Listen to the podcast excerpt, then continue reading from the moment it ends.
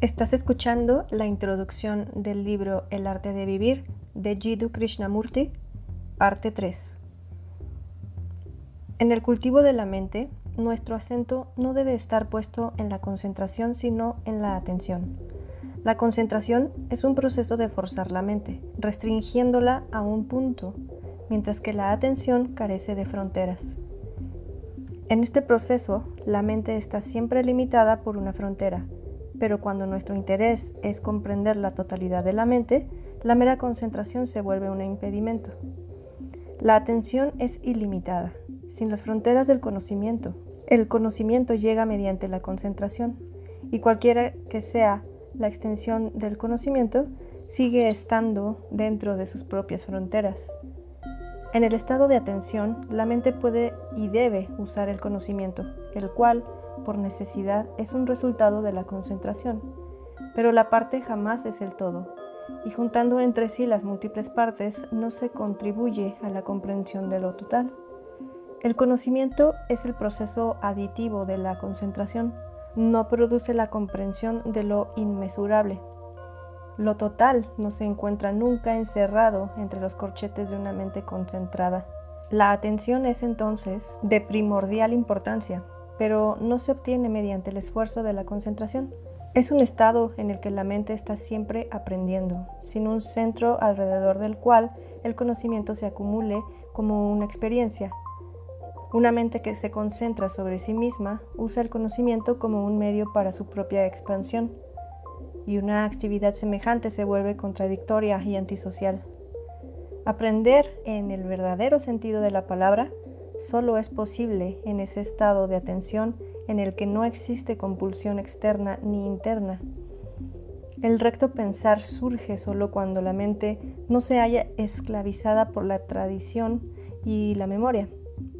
Es la atención la que permite que el silencio dé con la mente, la cual abre la puerta a la creación.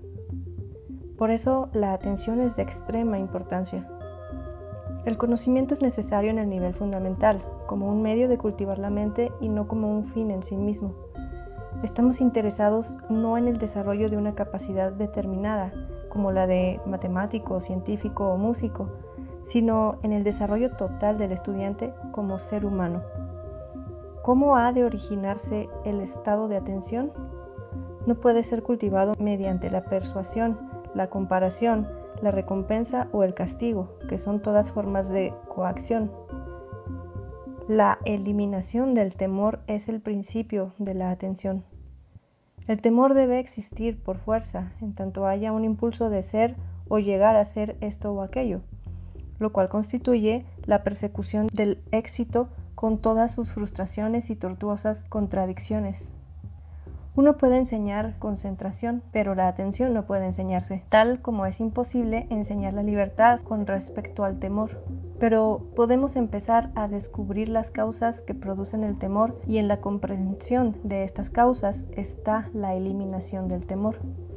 Así, la atención surge espontáneamente cuando alrededor del estudiante hay una atmósfera de bienestar, cuando él tiene la sensación de hallarse seguro, tranquilo y advierte la acción desinteresada que llega con el amor. El amor no compara. De ese modo se terminan la envidia y la tortura del llegar a ser. El descontento general que casi todos, jóvenes o viejos, experimentamos, pronto encuentra una vía de satisfacción y de esta manera nuestras mentes se echan a dormir.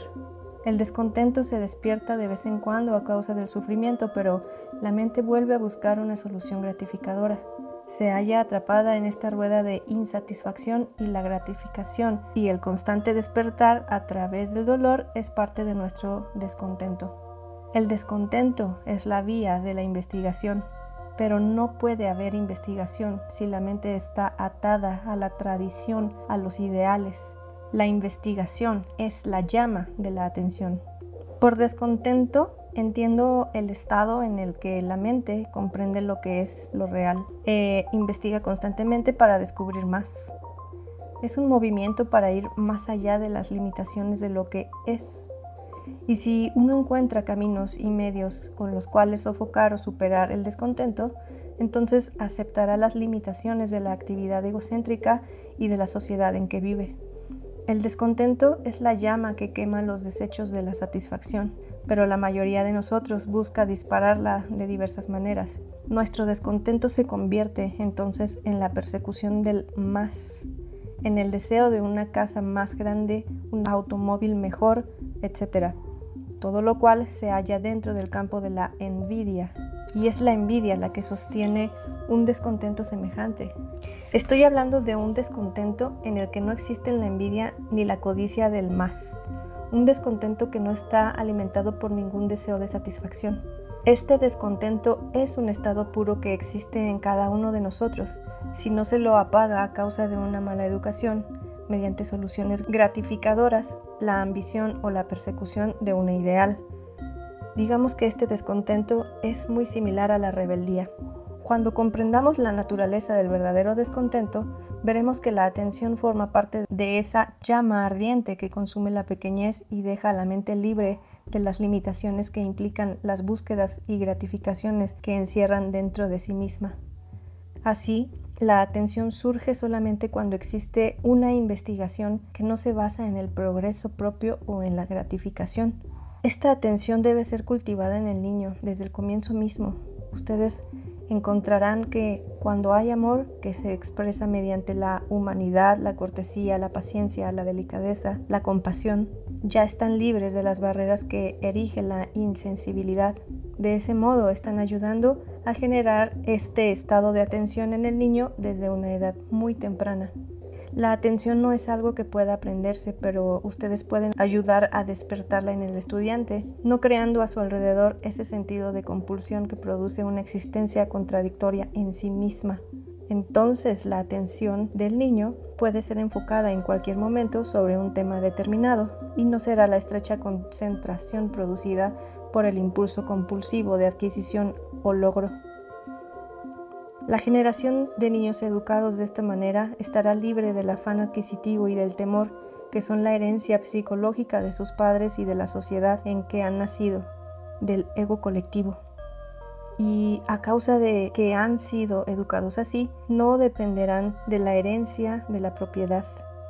Esta cuestión de la herencia es destructiva, impide que sean verdaderamente independientes y limita la inteligencia porque engendra una sensación falsa de seguridad que los hace sentirse seguros de sí mismos sin base alguna, creando así una oscuridad mental en la que nada nuevo puede florecer. Pero una generación de seres humanos educados de esta manera por completo diferente creará una nueva sociedad, porque ellos tendrán la capacidad nacida de esta inteligencia no trabada por el temor puesto que la educación es tanto responsabilidad de los padres como de los profesores, tenemos que aprender el arte de trabajar juntos. Y eso es posible solamente cuando cada uno de nosotros percibe lo que es verdadero. Es esta percepción de la verdad lo que nos une, no la opinión, la creencia o la teoría. Hay una diferencia enorme entre lo conceptual y lo factual. Lo conceptual nos puede unir transitoriamente, pero habrá una nueva separación si nuestro trabajo en conjunto es solo un asunto de convicción. Si cada uno de nosotros ve la verdad, podrá haber discrepancia en los detalles, pero no existirá el impulso de separarse. Solo el tonto se separa a causa de algún detalle. Cuando todos ven la verdad, el detalle jamás puede convertirse en materia de disensión Casi todos estamos acostumbrados a trabajar juntos según las líneas de la autoridad establecida. Nos reunimos para desarrollar un concepto o promover una idea y todo eso requiere convicción, persuasión, propaganda y demás. Ese trabajar juntos por un concepto, por un ideal, es completamente distinto de la cooperación que surge al ver la verdad y la necesidad de poner esa verdad en acción. Trabajar bajo el estímulo de la autoridad, ya sea la autoridad de un ideal o la autoridad de una persona que representa ese ideal, no es verdadera cooperación. Una autoridad central que conoce muchísimo o que tiene una fuerte personalidad y está obsesionada por ciertas ideas puede forzar o persuadir sutilmente a otros para que trabajen con ella, pero ese no es ciertamente el trabajo en conjunto de individuos alertas y vitales. En cambio, cuando uno de nosotros comprende por sí mismo la verdad de cualquier problema, entonces nuestra comprensión común de esa verdad conduce a la acción y una acción semejante es cooperación. Aquel que coopera porque ve la verdad como verdad, lo falso como falso y la verdad en lo falso, también sabrá cuándo no cooperar, lo cual es igualmente importante.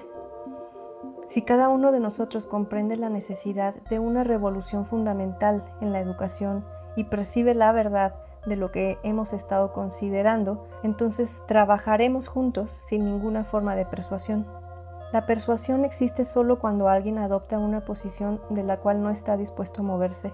Cuando está meramente convencido de una idea o atrincherado en una opinión, genera oposición y entonces él o el otro tienen que ser persuadidos, influidos o inducidos para que piensen de una manera diferente. Una situación así no se presentará jamás cuando cada uno de nosotros vea por sí mismo la verdad de algo. Pero si no vemos la verdad y actuamos basados meramente en la convicción verbal o en el razonamiento intelectual, entonces es forzoso que haya argumentos, acuerdo o desacuerdo, con toda la distorsión y el esfuerzo inútil que esto implica. Es esencial que trabajemos juntos. Es como si construyéramos una casa. Si algunos de nosotros estamos construyendo y otros están demoliendo, es obvio que la casa jamás llegará a construirse.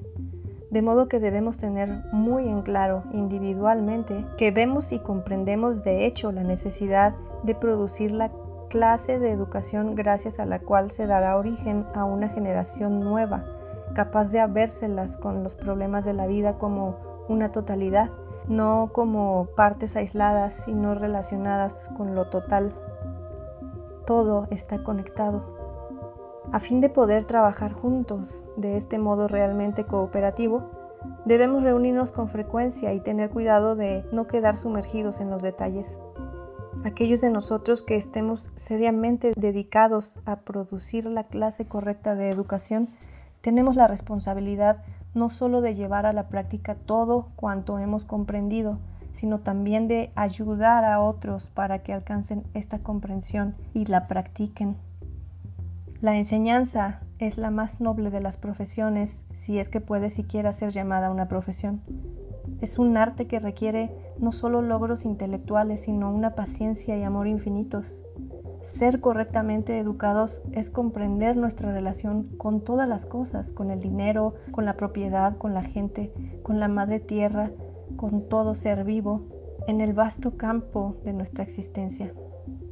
La belleza forma parte de esta comprensión, pero la belleza no es meramente un asunto de proporciones, forma, buen gusto y comportamiento.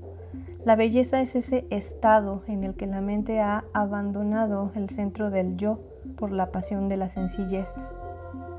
La sencillez no tiene fin y solo puede haber sencillez cuando existe una austeridad que no es el resultado de la disciplina calculada y el renunciamiento. Esta austeridad es el olvido de sí mismo, el cual solo puede tener su origen en el amor. Cuando carecemos de amor, creamos una civilización en la que se busca la belleza de forma sin la austeridad y vitalidad internas propias del simple olvido de uno mismo.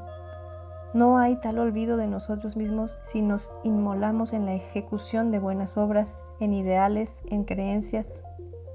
Estas actividades parecen estar libres del yo, pero en realidad el yo sigue operando bajo la cubierta de diferentes rótulos. Solo la mente inocente puede inquirir en lo desconocido, pero la inocencia calculada puede vestir un taparrabo o la túnica de un monje pero no es esa pasión del olvido de sí mismo, desde la cual surgen la cortesía, la delicadeza, la humildad, la paciencia, que son expresiones del amor. La mayoría de nosotros conoce la belleza únicamente a través de aquello que ha sido creado o producido, la belleza de una forma o de un templo. Decimos que un árbol o una casa o la curva muy distante de un río tiene belleza. Por medio de la comparación sabemos qué es la fealdad al menos eso es lo que creemos. Pero, ¿es comparable la belleza? ¿Es belleza aquello que se ha hecho evidente, que se ha manifestado? Consideramos bella una pintura en particular, decimos que un poema o un rostro son bellos porque ya conocemos qué es la belleza merced a lo que nos han enseñado o porque estamos familiarizados con ello, y tenemos una opinión formada al respecto. Pero ¿acaso con la comparación no llega a su fin la belleza? ¿Es la belleza una mera familiaridad con lo conocido o es un estado del ser en el que puede existir o no la forma creada? Estamos siempre persiguiendo la belleza y evitando lo feo, y esta búsqueda de enriquecimiento mediante lo uno y la evitación de lo otro tiene que engendrar inevitablemente insensibilidad. Ciertamente para comprender o sentir qué es la belleza, tiene que haber sensibilidad tanto a lo que llamamos bello como a lo que llamamos feo. Un sentimiento no es bello ni feo, es solo un sentimiento, y de ese modo lo distorsionamos o lo destruimos. Cuando al sentimiento no se le pone rótulo, permanece intenso, y esa intensidad apasionada es esencial para la comprensión de aquello que no es fealdad ni belleza manifestada. Es de suma importancia el sentimiento sostenido, esa pasión que no es la mera lujuria ni la gratificación propia, porque esta pasión es la que crea la belleza y, por no ser comparable, no tiene opuesto. Al intentar producir un desarrollo total del ser humano, es obvio que debemos tomar muy en consideración la mente inconsciente al igual que la consciente. El mero educar la mente consciente sin comprender la inconsciente genera contradicción interna en las vidas humanas, con todas sus frustraciones y desdichas. La mente oculta es mucho más vital que la superficial. La mayoría de los educadores se interesa solamente en transmitir información o conocimientos a la mente superficial, preparándola para conseguir un empleo y ajustarse a la sociedad, al ego colectivo. De ese modo jamás tocamos la mente oculta. Todo lo que hace la así llamada educación es suponer una capa de conocimiento y técnica y proveer cierta capacidad para que nos amoldemos al medio. La mente oculta es mucho más poderosa que la mente superficial. Por bien educados que estemos y por más capaces que seamos de ajustarnos al medio, y no se trata de algo misterioso, la mente oculta o inconsciente es la depositaria de la memoria racial.